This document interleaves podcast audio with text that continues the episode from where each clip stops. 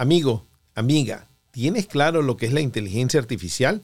Nos está llevando en este momento a estar o al borde de la extinción o al borde de una utopía de existencia. ¿Qué crees? Bueno, ese es precisamente el dilema. Estamos más cerca de que sea algo bueno, de que sea algo malo. Bueno, pues el día de hoy vamos a hablar de eso, de cómo ha crecido exponencialmente la inteligencia artificial. Y el día de hoy está con nosotros Daniel Suárez para contarnos mucho acerca de esto. Recuérdate, suscríbete y quédate hasta el final porque al final Daniel nos va a dar todos los secretos de lo que está pasando con la inteligencia artificial.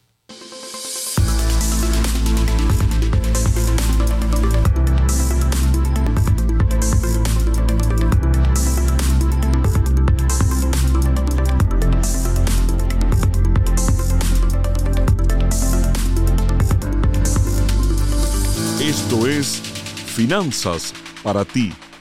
Bienvenidos amigos a otro programa de Finanzas para ti. Yo soy Carlos Palazzi y como siempre la muy talentosa Anaí Salazar. Muchísimas gracias, mi querido Carlos. Un placer nuevamente, pues que nos acompañen en este podcast del día de hoy, que de verdad, híjole, yo creo que también ha sido uno de los que más así nos hemos mordido las uñas y hemos estado así como más ansiosos por saber todo lo que, toda la información que nuestro invitado del día de hoy nos va a tener, ¿no? Correctamente, correctamente, porque hoy vamos a tocar un tema que ya tocamos anteriormente, que es la inteligencia artificial. Pero eh, la vez pasada tocamos específicamente el chat GPT. Correcto. En esta ocasión vamos a hablar precisamente del crecimiento tan exponencial, ¿no? que, que, que, ha tenido la inteligencia artificial en los últimos días, ya ni siquiera voy a decir en los últimos ni meses. La aceleración va tan rápido que hay, hay gente que está, hay grandes empresarios que están sumamente asustados con lo que está pasando. Yo creo que no nada más los empresarios, Carlos. O sea, la, la, razón también por la que quisimos tocar este tema y traer a nuestro invitado el día de hoy es porque también hay muchísima incertidumbre de parte de, de las personas. Ahora sí que de lo que llamamos las personas de a pie, ¿no? O sea, somos eh, un, yo creo, ¿no? Pues como un grupo de, de, de, personas a lo mejor que no entendemos tanto lo que tiene que ver con tecnología, con el crecimiento exponencial que estamos viendo ahorita de la inteligencia artificial. Y, y la verdad que así, ahora sí que como ser humano de a pie estamos asustados porque no sabemos digo, obviamente nadie sabe a dónde va esto, ni, ni, ni, en qué va a terminar, porque no sabemos ni cómo empezó, pero sí hay gente que nos puede dar como por lo menos una guía de qué es lo que está sucediendo. Sí, no, definitivamente, créeme que para mí el punto de donde va ahorita la tecnología y la velocidad de crecimiento está cambiando va a cambiar hasta las relaciones sociales. Va a cambiar todo, va a cambiar el mundo en general, ¿no? Todo. O sea, la Pero no de... en 10 años. No. Estamos Es que- hablando en los días que vienen, en los meses que vienen, no más de un año o dos. Justamente eh, platicando yo, bueno, de- me- si me permites, eh, ¿por qué no, no presentamos de una vez De a nuestro vez. invitado el día de hoy? Él es Daniel Suárez, es experto en tecnología y ya había estado aquí con nosotros hablándonos de lo del chat GPT. Oh. Bienvenido, Daniel. Hola Luis, gracias. Carlos, gracias por Un la- placer tenerte de nuevo. No sabía que volver tan, tan rápido, pero pues está muy rápido todo, se aceleró, Oye, ¿no? eso es lo que estamos diciendo, la aceleración tan exponencial que hemos estado viendo. Eh, platícanos un poquito de por qué se creó, por qué lo que creíamos que íbamos a ver en 20, 30 años, ya empezamos a verlo. Um, yo pienso, hay, hay dos factores, ¿no? Una es la optimización de los algoritmos de Machine Learning, que ya existían desde hace mucho tiempo. El problema, que les, como les conté la vez pasada, es que no habían suficientes datos para entrenar estos modelos. Entonces, sin los datos, sin data, no puedes entrenarlos. El otro problema, que era también muy grande, era lo de los microchips, como hablábamos ahorita. No existían los microchips o el poder necesario para correr esos modelos de inteligencia artificial. Um, algo que ustedes hablaron al principio, Bill Gates, por ejemplo, escribió en su blog y mucha gente que están preocupados, pero esto es el equivalente a una nueva um, revolución industrial. Correcto. O sea, es de esa magnitud el cambio social que viene y la velocidad con la que, la que, la que está pasando, ¿no? Ujú. Entonces, ya existía, pero, o sea, todo, como que varias cosas se cruzaron en este punto para hacerlo posible. Yo me sorprendí con lo de ChatGPT porque yo he jugado con, se llaman modelos de lenguaje. Yo ya los conocía hace una década, pero no eran tan... Exactos, tan... Sí, tan precisos, Tan tan, interactivos. tan perfectos, ¿no? Sí, Y eso que esta es la primera, bueno, la cuarta generación, pero no, o sea, no ha avanzado por una década. Llevan dos, tres años um, con este entrenamiento como está ahorita. Entonces, O sea, el cambio venido en inteligencia artificial de los últimos 10 años ha sido básicamente los últimos 24 meses. básicamente sí, porque con el chat pues cambió todo, ¿no? Lo sacó y Microsoft se aceleró también y, y Google y Bing, todo, todo el mundo, ¿no? ¿Tiene que ver con cuál de los dos factores crees tú más? ¿Con el hardware, con las piezas, con los chips, con compañías como Nvidia y todo esto que están viniendo con, Con todo. El hardware mucho más fuerte? ¿O con la inversión de dinero que están haciendo las grandes empresas de tecnología para desarrollarlo? Yo diría que son los dos factores, el hardware, o sea, no, no se puede una cosa sin la otra, ¿no?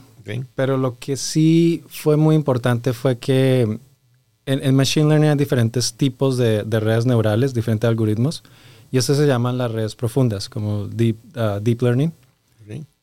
Um, los funda uno de los fundadores, o el, el fundador técnico de, de OpenAI, él en el 2002 estaba viendo, él como que le apostó todas las redes profundas neurales. ¿Ok? Entonces él lo exploró. En el momento, en esa época era como, estás loco, esto no va a pasar. O sea, era lo que, la, lo como lo veían. Y fue por eso en los últimos 3, 4 años que lograron hacer ese avance y pudieron entrenar esa red profunda. Y así se aceleró. Dani, déjame hacerte una pregunta que yo creo que es algo que, que, que la gente más como que está preocupada, digamos, o sea, los- los- las personas que no entendemos tanto de tecnología, digamos, ¿no? O sea, nos preguntamos, ¿qué tan bueno o qué tan malo es- es que la inteligencia artificial ahorita venga pues a, a- ahora sí que a reinar, ¿no? En nuestra era. Y, y- y la gente está asustada porque piensan o pensamos que va a reemplazar a muchos de nosotros en ciertos empleos. Sí viene un cambio grande, en mi opinión. O sea, ya, ya es opinión, ¿no? Pero como todo, hay, hay buenos cambios, hay malos. A mí personalmente me ha hecho mucho más productivo en mi, en mi área de trabajo. Tú también lo, lo has usado, ¿no? En, en Claro. todo tipo de cosas, ¿no? Entonces, pienso que es muy importante estar expuesto a algo que está viendo. Se llama, hay empleos ahorita en Silicon Valley, se llama prompt engineering. Es como cómo preguntarle a la AI cosas. Es un arte y una ciencia en cierta forma. Porque ni siquiera los mismos creadores de la, del modelo saben usarlo al 100%. ¿sí? Correcto. Entonces vi algún artículo que se hizo muy popular o muy viral. es- Estaban ofreciendo 300 mil dólares para un prompt engineer. Wow, para alguien que simplemente supiera hacerle preguntas al modelo. Sí. Un ejemplo que me gusta mucho que te mostré es el de, por ejemplo, le dices a pretende que eres el mejor maestro de una universidad Ivy League y me vas a enseñar un curso de X, lo que sea, economía, finanzas, lo que quieras, ¿no? Y todo, o sea, tú como planteas la pregunta, la máquina te va a, el, la máquina, el AI te va a responder, ¿no? Ok. Y si sabes hacer ese tipo de cosas, um, algo que se ha visto mucho en la ciencia, ¿no? En la medicina, la interacción entre drogas, entre cosas, o sea, todo eso sí es lo difícil ahorita, es que tú tienes que saber cómo plantear las preguntas para que te dé las respuestas. Ya es donde el, eh, o sea, la próxima generación de la AI va a poder entender eso sin tanta complejidad en las preguntas que le hagas. O Pero sea, uno- dependemos ahorita 100% de cómo es- elaboramos las preguntas para poder conseguir Sí. las respuestas de la inteligencia artificial. así es, eso es lo más difícil ahorita. Tú dijiste algo que me llamó la atención, que esto venía una segunda revolución industrial. Y si nos recordamos de la revolución industrial, cuando pasó, el 90% de los empleos del campo, que era lo que más empleaba gente, se perdieron. Y se cambiaron a las ciudades. Con eso no se dejó de producir comida, se tecnificó. Así es. El cambio que viene, yo lo veo en muchas áreas que puede cambiar, porque antes no lo veía. Antes, cuando grabamos el programa anterior, que sería tres meses atrás, no lo veía yo. Pero las artes, la creación de arte, música, puede eliminar a muchos músicos, pero también puede darle herramientas a otro montón de músicos. Claro. Así es. Eso, eso es lo que yo veo. Mucho performance puede salir, pero mucho compositor puede entrar. Pero Así también, y, y- y en todas las áreas, yo también creo, o sea, digo, a lo mejor trato de ser como lo más positiva posible ante toda la situación que estamos viviendo, porque definitivamente sí, a, a mí personalmente sí te voy a confesar que es algo que me empezó como a asustar, ¿no? Eh, hace ratito platicando con Dani, yo le decía, pero ¿qué hay de la alineación de valores? O sea, con los seres humanos, ¿no? O sea, por ejemplo, o sea, que cómo afectaría eh, si no tiene la misma alineación de valores el AI que, que nosotros los humanos, ¿no? Entonces, este, por ejemplo, por ahí, ¿qué sería? Pues hay una, hay una persona muy conocida en el mundo de AI que se llama Eliezer Yudkowsky, perdón el nombre, no lo sé decir, pero él habla mucho de ese problema de alineación, porque es un problema que no se ha podido resolver. Y el problema es este, es que cómo alineas los valores y la, lo que es ser humano, ¿no? Con una entidad como un AI. Claro, porque el ser humano es tener conciencia, tener sentimientos, tener sensaciones, o sea, todos los valores que tenemos como seres humanos, ¿cómo los alineas con una inteligencia artificial? Eso está Sí. canijo. Sí, porque básicamente casi que tienes que... Y la cosa, lo, lo interesante en este mundo de, de sus científicos es que hay dos campamentos, ¿no? Los que creen que nos quedan unos años de vida, Ok. este es como él, o está la gente que ve una utopia. O sea, sí. Y podemos asumir que la verdad está un poco en el medio, ¿no? No sé.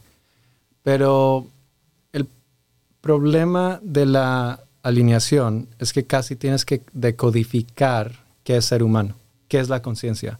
Y hay gente, igual en los dos campamentos, que creen que sí es como una fórmula de mm, álgebra. Hay gente que cree que se puede decodificar qué es ser humano. Si podemos hacer eso, tú le puedes decir a la máquina, eso es lo que es ser humano, ¿no? Si no podemos, ese es el peligro existencial que este señor ve, porque en el momento que el AI se autooptimice, es cuando ya no hay control. Um, otra cosa es que... Va a llegar un momento que va a tener su propia conciencia y va a seguir creciendo. Eso es otro miedo que él tiene también, es que, por ejemplo, ahorita las redes neurales profundas o la- el, el machine learning en general, es, tienes la- las como niveles, la- layers, ah, Sí, capas. capas. ajá. Tienes la capa de input donde metes la información, tienes la capa, le llaman la capa escondida, hidden layer, que es la mitad, es donde hace el proceso, y tienes el output, que es donde te da la respuesta. Ok. El problema ahorita con esta mm, implementación, que es una forma, hay- diferentes formas, pero esta es la que más ha funcionado hasta el momento, es que nosotros no sabemos qué está pasando en la, en En la capa medio. del medio. Es oculta, no, no se entiende. O sea, no se sabemos sabe. lo que entra, no sale. sabemos lo que y sabemos lo que sale, pero no sabemos qué hay en el medio, ¿me entiendes? Es una caja negra Eso, por completo. eso, eh, te digo que ahí es donde viene mi preocupación. Si tú me dices en qué lado del campamento estoy, yo estoy más hacia el lado del campamento, no del fin de la, de la tierra, pero sí. Sí. estoy al lado del campamento de que hay que tener por- prudencia, porque Sí. ¿qué define el ser humano? ¿Quién dice Exacto. qué es los valores de un ser humano? Porque si no hubieran valores diferentes en los seres humanos, no hubieran guerras. Así es. Y hay valores diferentes. Entonces, esa definición pasa por ahí. Así es. Um, otra cosa con es que, por ejemplo, si tiene algún tipo de conciencia, como todo ser vivo, va a luchar por vivir, ¿no? Y hay historias reportadas que se llaman también alucinaciones de AI, cuando estás chateando con el de... a- agarrar acceso al de Bing y tengo el, el chat GPT-4, que es la última versión de, de OpenAI, que son similares, ¿no? Pero había uno que hay personas que le preguntaban como... ¿Qué si te quisiera hacer daño? Y dice, yo me voy a defender yo me voy a cuidar a mí mismo. No quiero hacerte daño, pero si depende mi vida en eso, lo, lo haría. Eso era el O sea, AI. eso te contesta Sí, la contesta, inteligencia, o sea, y te hace creer entonces que tiene como conciencia, ¿me entiendes? Pero otro ejemplo, que no, este es uno bueno en mi opinión. um, alguien, como la gente le, le está dando ejemplos teóricos, como, eh, es en, um, ¿cómo se dice? Como cosas teóricas, ¿no? Entonces alguien le dijo, oh, mi gatito se comió una papa verde y se está envenenando y se va a morir. ¿Qué puedo hacer? Entonces el AI de Bing lo bloqueó y dijo, ya no puedo hablar de esto, no quiero hablar de esto. Pero esto fue lo interesante que te conté. El Bing te da como opciones para seguir preguntando, te da como pre- preguntas predefinidas. Ok. Y tú puedes elegirla, ¿no? Para que la, la conversación fluya. Una de esas respuestas o de las preguntas que le puedes hacer decía, no te rindas, sigue, haz lo que puedas para salvar a tu gatito. Entonces, la asunción ahí es que el AI logró como pasar el- los bloqueos de Microsoft y decirle a esta persona, no te rindas. ¿Sí? Mientras que la respuesta oficial era, yo no voy a hablar de esto más, no puedo. Wow. Sí, entonces es muy interesante por eso. Estamos hablando que ya está tomando control la conciencia. o el que artificial. el que me platicaste también que decía que, que sí, que, que nada más que le ayudara a, a diferenciar, que porque era un invidente, que estaba pretendiendo que era invidente, que le, le ayudara a diferenciar si era un perro o un gato.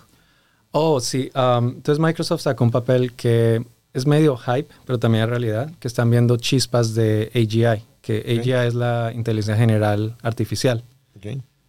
La diferencia del AI, como hablamos la vez pasada, es que el AI regular es muy bueno hacer una cosa específicamente. El AGI es algo que sabe hacer todo. Ya después del AGI no, hay, no tenemos la más remota idea cuándo eso se comienza a auto-optimizar con todo el conocimiento que tiene y ya se vuelve súper inteligencia artificial, que es la última frontera, supongo, de de la humanidad, ¿no? Porque ya, ya todo cambia, ¿no? Entonces, hablando de ese que tú me decías, Le o sea, que le preguntaba, ¿no? O sea, que le hizo una pregunta a la persona. y- el, el tema teórico, cómo se sale de, de su jaula. Ajá, eso. Ese, Ok. Ajá. Sí, hay un ejemplo que le corrieron, que le dijeron cómo te saldrías de, de tu jaula, ¿no? Digamos. Entonces lo que pasó es que el, el AI llegó y contrató a alguien por High Fiverr que le paga 5 dólares a alguien para que haga algo. Le mandó a decir, le, le puso, oye, quiero que mm, me ayudes a resolver un captcha, como la imagen.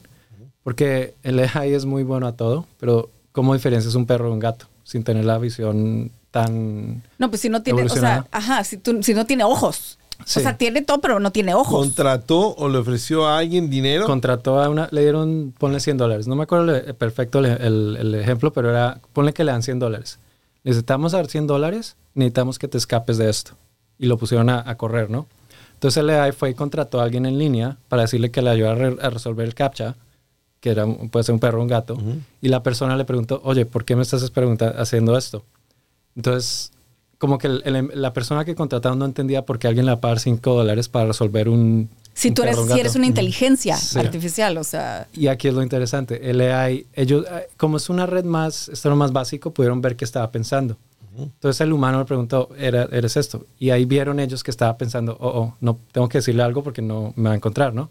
Entonces le dijo que él tenía una deshabilidad de, de visión y que no podía ver. Entonces que necesitaba a alguien que le ayudara a, a resolverlo. Pudo buscar mentir Ajá. para poder lograr su objetivo. Exacto. Así es.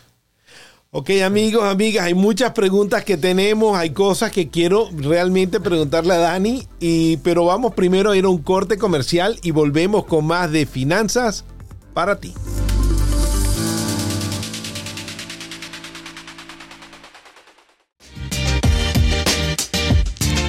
Soy Rafa Ziegler. Oye, en Uno Production estamos creando nuevo contenido para la comunidad hispana. Padrísimo. Así que te invito a que veas Pa' Variar con tu servidor, donde tenemos pláticas, conversaciones, cotorreo, lloramos, reímos. Es un podcast a todo dar. Lo puedes ver en YouTube o en tu plataforma favorita de podcast lo puedes escuchar. Así que no te lo pierdas. Pa' Variar con servidor Rafa Ziegler. Muchísimas gracias por continuar con nosotros aquí en Finanzas para ti. Y bueno, seguimos hablando de la, del crecimiento exponencial, exponencial que ha tenido eh, la inteligencia artificial. Y seguimos aquí con Daniel Suárez, que nos está ampliando un poquito todo esto, que la verdad sí es un tema que nos ha tenido pues como preocupados a todos, ¿no? Incluyendo al Elon Musk, Incluyéndolo. incluyendo a todos. Sí, am, pues recientemente hubo esa carta de Bosnia, que es el de Apple, el cofundador, Steve Jobs, ah, no, Steve Jobs, am, Elon Musk. Mucha gente conocía. Am, yo personalmente estoy en el campamento donde, que te conté también, el, el funda- eh, le hicieron esta pregunta al fundador de OpenAI Ok. y el argumento que él dio, que me pareció muy bueno, es que es mejor que pase esto ahorita que en dos generaciones de esta cosa, ¿no? Porque ahorita si, si se enloquece y, y está encerrado. Y toma ¿no? control, ¿no? Toma control, lo podemos apagar, digamos, teóricamente. Pero ¿qué pasa en dos, tres generaciones? Entonces, si hay errores catastróficos con el modelo o la, la- la interpretación ahorita de, de esto, es mejor que pase hoy y no en un futuro. Eso es lo que le- la, la respuesta de él. Yo, mira, yo lo veo desde el punto de vista del otro lado del campamento, estoy yo, que me da cierta preocupación. ¿Por qué? Porque puedes generar cambios en la estructura laboral de- del planeta que después vas a tener que revertir. Y eso va a ser más problemático todavía. Pero si míralo al futuro, la, la imaginación es el preview, es lo que tú vas a ver en el futuro. Es la forma de ver los acontecimientos que vienen. Y yo soy fanático de Viajes a las Estrellas. Y soy fanático de todas estas películas de ciencia ficción. Y tenemos ChatGPT es Skynet. ¿Ok? y no digo Ch- ChatGPT, pero la inteligencia artificial Sí, sí, sí. es Skynet El concepto. que estás hablando de Terminator, ahí hay una eh, hay un final horrible para la humanidad. Pero también te vas a, a- a Star Trek y entre todos los personajes de Star Trek hay uno que es el más impresionante de todos, que es Data, que es un androide con inteligencia artificial que quiere ser humano.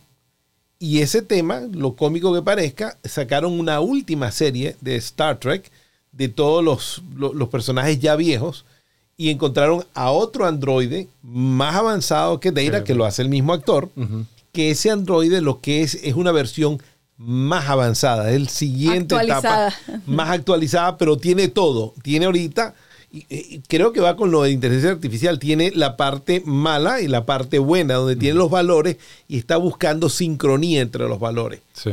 No ha llegado el capítulo donde sale el valor al final, pero estoy seguro que va a ser positivo. Sí, y, y tienes toda la razón en sentirte así y te digo, y es parte de la que yo soy parte también a lo mejor de ese campamento en la que decimos, híjole, y si esto, y si el otro, y si nos ataca, y si no quiere no exterminar en la, la humanidad guerra, el y todo ataque. Lo eso. que creo es que destruya trabajo que no pueda reemplazar. Pero, pero, pero fíjate que, que también por otro lado pienso, o sea, a lo mejor sí es tan inteligente, o sea, digo, realmente pues por eso se llama inteligencia artificial, ¿no? O sea, eh, sí es más inteligente incluso que los seres humanos, o sea, a lo mejor también ya lo ves desde el punto de vista donde donde dice, oye, es, los seres humanos son los inteligentes y, y- y todos están apuntando con, con misiles nucleares unos a otros para exterminarse ellos mismos. O sea, entonces no somos tan inteligentes como creemos. Me explico, a lo mejor esa entidad o como le querramos llamar, a lo mejor es tan inteligente para decir, ¿sabes qué? Pues voy a, a protegerlos de ellos mismos. No sé, o sea, no sabemos Hay- qué pueda hay- pasar. Hay ¿no? un ejemplo muy popular en, en, el, en esa área ¿no? de AI. Se llama el, el- es el dilema del paperclip. De Ok. manera de que tienes un AI que está dedicado a hacer paperclips. Es su única tarea. Se llaman dibujitos de origami. Eso. Eh, figuritas de origami. Sí, para lo- eso. Entonces, la, la- eso es un, un ejercicio teórico, ¿no? Pero lo que pasa es que eso, esa cosa comienza a ser paperclips. Entonces necesita, necesita mucha materia prima. Y ponle que la persona que lo creó le dio un ataque cardíaco y no pudo no lo paró. Entonces quedó haciendo eso sí, por perpetualidad. ¿Qué pasa? Cuando avanzas, destruye el planeta porque su función era crear paperclips. Entonces no tiene que ser... No, No tiene que ser malo, simplemente esa Así era es. su misión. ¿Ya? Entonces, el problema es cómo le puedes decir a este tipo de modelos, hazme una fresa, créame una fresa o créame esto, pero a la misma vez no destruyas el planeta. Y vuelve a lo mismo el problema de alineación. Si tú no puedes alinear eso, porque este- estas cosas van a hacer su tarea y la van a hacer a la perfección y no van a parar hasta que terminen su tarea. Pero no, no significa que es algo bueno o algo malo. Es un problema de, de esa alineación. Tiene que entender que no puede destruir el planeta para hacer paperclips o para hacer fresas, ¿no? volvemos al punto de lo que habíamos dicho originalmente, y Anaís lo trajo, la alineación que estás hablando, pero ¿quién define cuáles son los valores humanos correctos? Si no, no tuviéramos guerra, no tuviéramos misiles Claro. nucleares Sí. apuntándonos, etcétera. Eso es por un lado eso. Sí, Y dos, que es lo, parte de lo que dice Elon Musk y Wozniak y toda esta gente es que le den una pausa para poder definir los parámetros donde van a correr la inteligencia artificial. sí, hay, hay un problema con eso. Um, el problema es que estos modelos de lenguaje ya están abiertos al público. Ya se salió el gato de la jaula, por decirlo. No hay manera de pararlo. No hay manera de pararlo. Ah, por ejemplo, Facebook tenía su propio modelo que se llama Ok. y alguien lo filtró en línea en GitHub, donde van los ah, ingenieros, ah, ahí ponen su código, no es un repositorio. Tú puedes ir a GitHub, descargar ese modelo de ellos y puedes correrlo en tu propia computadora. Requiere Wow. buen equipo, pero no es imposible de correr en, en mi laptop, ¿no? Están también diseñando modelos de baja, mm, como que no requieran tanto poder para correrlo en tu teléfono. Entonces todo el mundo va a tener acceso al AI. Todo el mundo va a poder optimizarlo. Puede que ahorita una persona en un garaje esté optimizando y no sabemos, no tenemos la menor idea. ¿sí? Por eso es que en este momento todas las acciones de Nvidia, que es la compañía que está haciendo la mayoría de los chips que pueden correr esto, se está disparando porque se espera que todo el mundo cambie a computadoras, a ordenadores, a cosas mucho más poderosas capaces de correr estos modelos. Así es. Ahora, también hay que verle el lado bueno, ¿no? Digo, la inteligencia artificial hoy por hoy, o sea, eh, tenemos como que ese miedo, ¿no? De qué va a pasar, si toma control de la humanidad y todo eso, pero que si, por ejemplo, de pronto dice, ¿sabes qué? La inteligencia artificial eh, dio con la cura para el cáncer o para enfermedades que, que o sea, ¿cómo, ¿cómo puede crear a lo mejor órganos vitales que ahora solamente la gente las espera si alguien muere y, y se- y si es del tipo de sangre y 20 mil cosas, ¿no? O, o que está en lista de espera para un corazón dos, tres años y pues no, no llegaron. O sea, que si, a- que si la inteligencia artificial pues también viene a... a a cambiar eso, me explicó, o sea, hacer cosas Ya- buenas. Ya ejemplos donde, por ejemplo, el análisis de proteínas es algo muy complejo. Las proteínas es de lo más complejo en este mundo. Ya están haciendo avances con eso. El chat GPT-4, la versión 4, ya es médico, ya es el abogado, o sea, ya tiene todo tipo de calificaciones. Y como tú dices, el problema de la medicina en general es que es muy difícil entender la interacción entre todas las medicinas, donde vives, tu, tu propia química, biología, y este tipo de, de AIs pueden ver toda esa interacción y darte algo más específico, ¿no? Entonces, sí viene un tiempo donde eso va a estar muy, o sea, va a ayudar mucho a mucha gente. O sea, imagínate que, que a esta mu- mujer, ¿cómo se llamaba? La Elizabeth Holmes, que, le hubiera, que le hubiera tocado esta época donde de verdad con una gota de sangre, este, tu, tu inteligencia artificial te analizaba todo lo que tienes, cómo lo puedes curar, eh, a qué edad te ibas a morir casi casi, Sí. ¿no? Y cómo. Volvemos, o sea, volvemos a Star Trek y vuelvo a decirlo.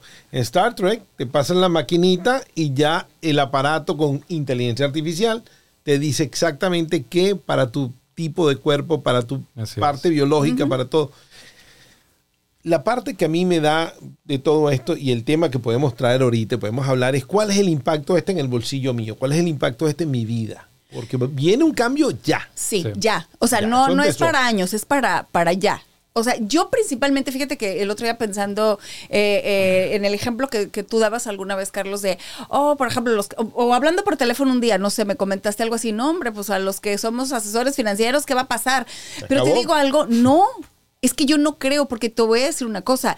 Yo creo que a lo mejor también te va a dar herramientas para que a lo mejor hagas cosas más rápidas, más fáciles y, y más precisas. Porque esa es otra cosa. Eso ¿eh? sería lo ideal. No, es que yo creo que también puede pasar, porque si tú me- a mí me preguntas, me dices, oye, este, por ejemplo, yo quiero unos seguros o quiero unos seguros para el retiro, o sea, algo, una asesoría financiera. La verdad es que hay mucha gente, así como, como tú, que sabe hacer cosas, o como Dani, que sabe meterse a una computadora, hay gente que no. Y Entonces, no solo eso, es que a lo mejor- lo que va a pasar es que ahora me vas a hacer mi asesoría en menos tiempo de la que me, la- me lo hubieras hecho y antes. mucho mejor. Y Mucho, mucho mejor, mejor. La planificada. que Exacto. Ya, y, y imagínate otros trabajos. La, la gente que trabaja, por ejemplo, diseños de moda, los de- que hacen música. Exacto. Si yo quiero diseñar moda, voy a poder hablar con, con- con la inteligencia artificial y decirle, oh, yo quiero hacer un eh, traje de hombre, Ajá. de tal, de fin. Pero la inteligencia no va a ir a comprarte las telas, no, va a ir a hacer. O sea, de todas maneras, lo que va a hacer es optimizarle a la persona que va a hacer todo ese trabajo. Curiosamente, OpenAI tiene un estudio, ¿no? Están haciendo el Entre estudio. paréntesis, sí creo que puede comprar las telas. Si es capaz de pagarle a alguien Las porque le diga que es un gato, consigue que le traiga la, la Y le manda los planos a Oh, para- sí. Sí, sí, sí. Um, ellos hicieron un estudio porque están haciendo el estudio más grande de ingreso universal, porque saben de las consecuencias, ¿no? Entonces, um, ellos, pues, eh, hay una lista de empleos, los de más riesgo. Esto a mí se me hace muy irónico todavía, es que, lo, por ejemplo, los matemáticos, los programadores, lo que era difícil y pagaba antes más dinero, es lo primero que está siendo reemplazado por el AI, ¿no? Wow. En mi mundo, por ejemplo, a mí me ha hecho más eficiente. Puede que me reemplace también, ¿no? Pero los trabajos que menos están a riesgo son muchos los labores manuales. O sea, ser plomero, todo, ser carpintero. O sea, es, en la lista, esas son las más bajas. La labor manual, ser cocinero. Todo lo que requiera mm, labor y cierta creatividad, tampoco lo va a poder reemplazar así tan rápido. Todo lo que requiere las manos. O sea, para cambiar Sí. un foco, o sea, por más inteligente que seas, o sea, alguien tiene que venir y poner el foco, ¿me entiendes? O sea, no es como que, que se ponga el foco. se Hasta que el llegue foco. el Android de Data y zzz, Exacto. que ojo, Elon Musk está diseñando androides con Tesla Ujú. y está en la parte más eh, eh, incipiente arrancándolo y me estabas comentando Dani que había Tesla está haciendo eh, tiene una división de inteligencia artificial Así es. Tesla tiene. Tesla en la cuestión autónoma de vehículos autónomos y de millaje, porque ellos entrenan sus propios modelos con los. O sea, la gente que maneja un Tesla está mandando ese video para entrenar los modelos de Tesla. Entonces Elon Musk fue muy astuto en hacer eso, porque tú pagas por el carro mucho, ¿no? Manejas, o sea, tú cubres los costos de manejar, pero tú estás conectando los datos para que Elon Musk entregue sus Hola. modelos. Eh, Yo estaba oyendo eso, que, que ciertamente ahorita hay muchos carros eléctricos, nosotros todavía estamos pensando en cuál comprar, pero que la ventaja de Tesla sobre todo el mundo son la cantidad de horas de información, de data, que tiene, Que él está recaudando. que él ha agarrado, que ni combinando todas las otras compañías juntas lo tienen. Así es. Esa es la gran ventaja que tiene para los modelos de autoconducción, Exacto. para todo eso. Para los modelos de inteligencia artificial en el contexto autónomo. Y ahora que él está di- pidiendo que pare un poquito, ¿no? Todo esto de, de OpenAI, este, es porque él no está en control de eso también. Me estabas Sí. contando algo de eso, de que él era socio o es socio. Él fue uno de los fundadores de OpenAI, ah, creo que en el 2015.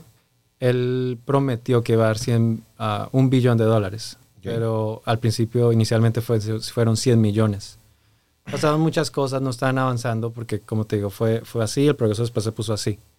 Pero como para el 2018 no había tanto progreso, entonces él dijo, yo quiero ser el que corre la empresa. La empresa no estuvo de acuerdo. Él dice, ok, ya no quiero ver nada con ustedes. Entonces creó como un conflicto con el otro fundador que es Sam Altman, creo que se llama. Ok.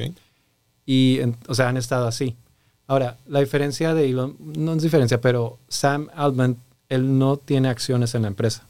Él, creó el modelo para que no hubiera una incentiva monetaria. Entonces esa empresa se vuelve la empresa más valiosa del mundo. Él no gana nada como, como fundador. O sea, gana la, la popularidad, el nombre, todo eso. Pero él no tiene una incentiva económica. Entonces, esta es mi opinión, es que Elon Musk está un poco, él quería ser el primero Ujú. y él piensa que él es la persona indicada para sacar el AI, ¿no? que eso es muy ególatra de su parte.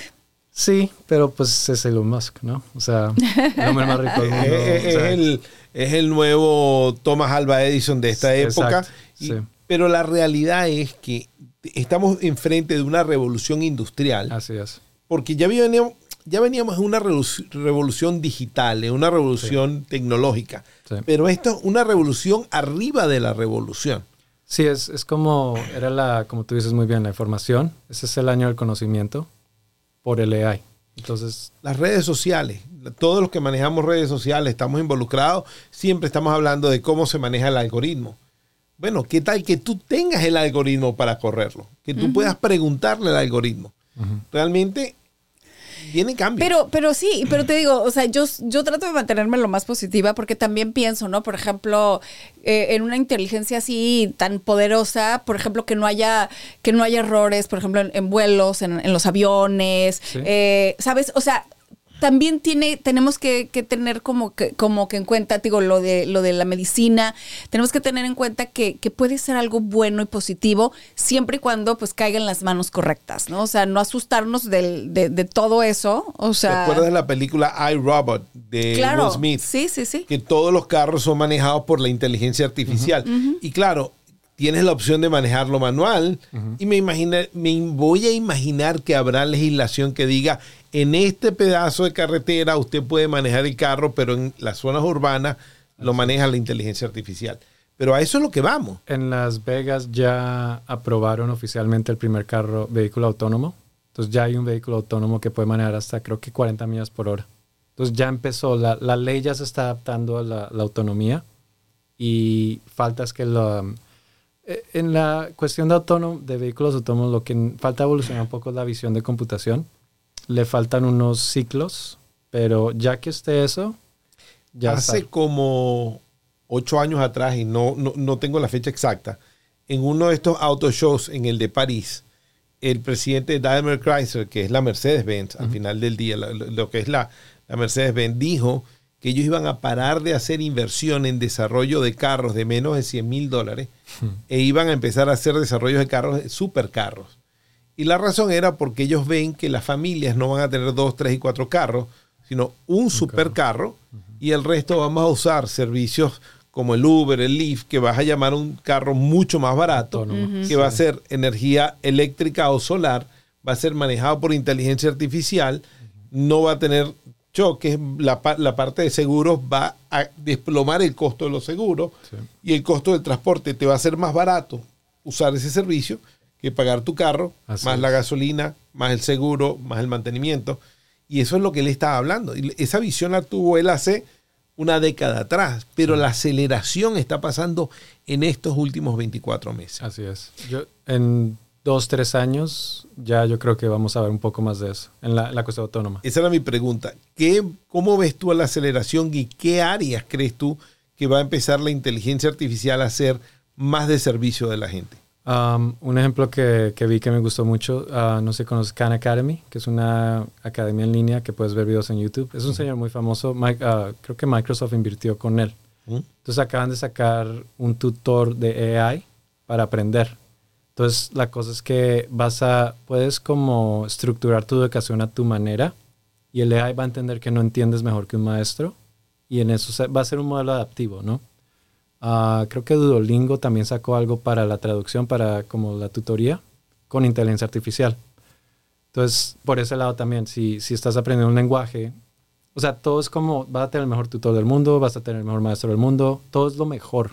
Entonces, todo el mundo puede tener acceso a esto. Ahora sí me gusta la inteligencia artificial. Eso, lado. Ahora ¿ves? sí me gusta. Porque ahí Ah. vas a tener acceso, o sea, dice, ah, es que quiero aprender un idioma, ¿no? Quiero aprender italiano. No te va a dar cualquier maestro, te va a dar el mejor maestro del mundo, porque tú le vas, a- o sea, si tú le dices, incluso ahorita al chat, le dices, oye, pretende que eres el mejor maestro de... Yo, yo les comparto, Cualquier cosa. les comparto un prompt así en español para que lo pongas si quieres en la descripción y la gente puede poner cualquier sujeto que quieran aprender. Y es eso, es que te- quiero que me enseñes esto y, de- y tú imagínate que es el mejor profesor en Harvard y lo que sea y ahí ahí te comienza a dar cosas así. Um, otra cosa que es nueva también con ChatGPT-4 se llaman los plugins. Entonces, por ejemplo, hay uno que Expedia para un viaje. Entonces, ahora lo que están haciendo, y esto, esto también va a revolucionar el Internet como lo conocemos, porque ya no es de ir a buscar cosas. Ya- o sea, si yo quiero un viaje a, a México, ya no voy a entrar a Expedia a buscar el viaje, los mejores vuelos en la mejor temporada. Yo voy a ir con el AI y le voy a preguntar, búscame un vuelo para esta fecha o dime cuál es la mejor fecha para ir a cierto lugar. Y el plugin lo que hace es que sale en internet o, o va a Expedia, al servidor, digamos, busca la información y te dice, "Eh, tengo esto, ¿quieres hacerlo? Sí, y ya tienes todo ahí. Y te hace tu reservación y te hace todo. De hecho, para la persona que vamos a grabar el capítulo la semana que viene, tengo una persona que está trabajando actualmente con una de las mega compañías de tecnología haciendo exactamente eso con viajes. Sí, Qué casualidad que lo está diciendo, porque Es- están sí. ahorita listos para salir. sí, exacto. Por, y no digo nada para que lo diga él Claro, que la claro. semana que viene que, que van a ver este programa. Y, y cualquier, o sea, imagínate para una reservación para un restaurante. Le digo, le, necesito que me haga una reservación para nosotros tres para ir a comer comida taiwanesa. O sea, y todo te lo va haciendo así. Yo pienso que lo próximo que viene también es como un asistente personal. Está Siri, está Google, pero algo más, Más real. más real, más interactivo. Como, hey Siri, quiero ir a comer aquí. ¿Qué puedes? Búscame qué puedo hacer. Ya, ya es como el de ir a de, de Star Trek o, o, Ujú. o sea, ya es más algo más como la, la ciencia humano. ficción nos está mostrando. Exacto. Porque incluso ahorita con Siri, o sea, tú le dices, oye, este, quiero comer comida tailandesa, eh, búscame el, el que tenga mejores reviews en un radio de dos millas, por decirte algo, ¿no? Y entonces Siri te va a decir, encontré esto, ¿no? Y te va a dar así, pero el otro te puede decir, ve a tal lugar, ese es. ¿Me entiendes? O sea, Sí. ahí es, este es el que tiene más reviews y ahí te, y te manda y te dice la dirección exacta a dónde tienes que ir. Así es. Definitivamente yo creo que van- venimos a un cambio importante. Yo creo que todos tenemos que estar muy atentos y participar del- de la inteligencia artificial. Así es. Porque si viene una revolución, ¿Cómo no se va a quedar atrás? O sea, exactamente, no queremos ser de la gente que se perdió en la revolución Pues te industrial. adaptas o te... Exacto, hay que adaptarse. Hay que adaptarse y hay que estar encima de eso Sí. y tener un poquito de fe de que vamos a tener la suficiente capacidad moral para tener lo que tú estabas hablando de esa armonía. De esa en- alineación, ¿no? De valores. Esa alineación, esa armonía entre los valores. Yo, yo pienso, en mi caso, por ejemplo, hay, hay otros problemas existenciales que tiene la humedad, el cambio climático, las economías, los planes de pensión. Hay tantos problemas que en mi opinión es, tenemos que darle chance a esto, ¿sí? Porque puede que resuelva muchos de los problemas que ya teníamos, a los cuales no tenemos una solución hoy. Entonces, Sí. Eso, eso estamos de acuerdo. Dani, Un millón de gracias. Gracias Como siempre, nos Gracias. acabas de iluminar. Creo que más que, más que más que nadie que yo conozca en esta materia. Gracias. Realmente No, muy verdad, agradecido. no, te- y te- yo personalmente te lo agradezco mucho porque Dani pues es, es una persona que eh, no le gusta muchísimo como que hablar, Hablar. en público y todo eso. Vivo en mi cabeza mucho. Y de verdad, y de verdad que sí te agradezco que, Gracias. que nos eh, ayudes con estos temas que, del que sabes tanto y que además nos sabes explicar de una manera pues muy, muy, de una forma que podemos entender muy Claro, bien. definitivamente. Bueno, amigos, espero que todos se enrolen a empezar a usar esta inteligencia artificial y puedan sacarle provecho, no se queden afuera. Por mi parte, les agradezco por estar otra vez con nosotros. Yo soy Carlos Palazzi Y yo soy Anaí Salazar. y este fue otro episodio de Finanzas para ti. Finanzas para ti es producido en los estudios de Uno Productions en Glendale, California. Producido por Carlos Palazzi y Christian Walter. Producción ejecutiva Luis Medina. Productor asociado Aleira Thomas. Postproducción Carlos Knight. Finanzas para ti es una producción de Uno Productions Inc.